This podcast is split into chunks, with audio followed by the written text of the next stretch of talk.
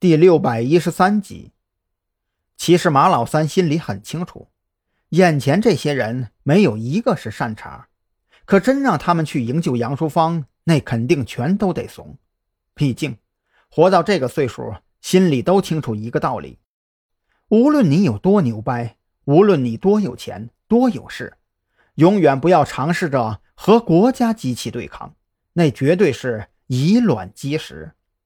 可问题是，到了眼下这个地步，已经不是想不想的问题了。执事的命令里说得很清楚，不得延误。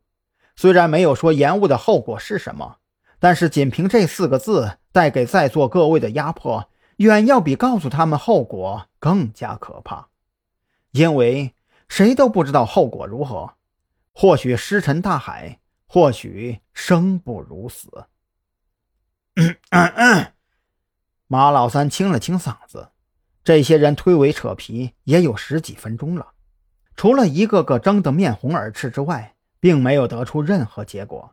他只能自己站出来说几句：“大家伙都安静一下，这个命令跟我马某人可没有一毛钱的关系，而且新上任的执事非常神秘，他的话你们可以不听，但是后果如何？”我马某人为诸位堪忧。我说三哥耶，这都什么时候了，您就别咬文嚼字了。坐在马老三旁边的中年男人面露苦涩，你又不是不知道，我们大家伙手底下攒出来那点家底儿容易吗？那杨淑芳现在被关在哪个局子里，咱都不知道，这让我们怎么营救啊？更何况了。咱们这点家底儿加起来都不够特警队收拾的，拿什么救啊？我说老秦呐，你自己个儿有多少家底儿，你自己不清楚啊？在场所有人里，就你最肥，你不多出点力，你还指望着我们老哥几个去卖裤衩啊？老秦的话引起了众人的强烈不满，纷纷站起身开口指责：“够了！”马老三一拄拐杖，他是真的有点生气了。这帮人怎么就不开眼呢？都别争了！上边的命令很明显，我们所有人都被绑在了一起。这意味着什么呀？不管最后的结果如何，我们就是一个整体。任务完成了，大家都好过；任务没完成，谁他妈都别想跑！马老三的威慑让所有人都安静了下来。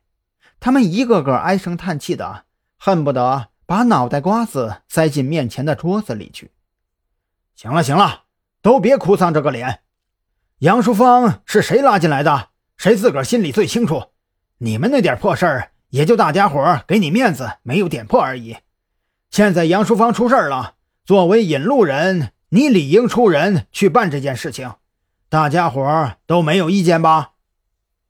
马老三说到这里。环视一周，发现除了那位杨淑芳的引路人之外，其他人都是面露喜色，不由得接着道：“你们一个个的也别高兴太早了。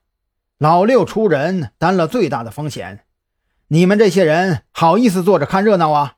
别忘了，老六要是因为这事搭进去，咱们谁都别想跑。”这话一出口，所有人都如梦初醒。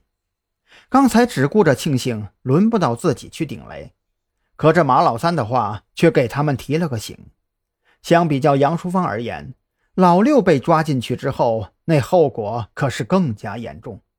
毕竟杨淑芳只知道聚会的时间和地点，可这个老六却知道在座各位的详细身份呢。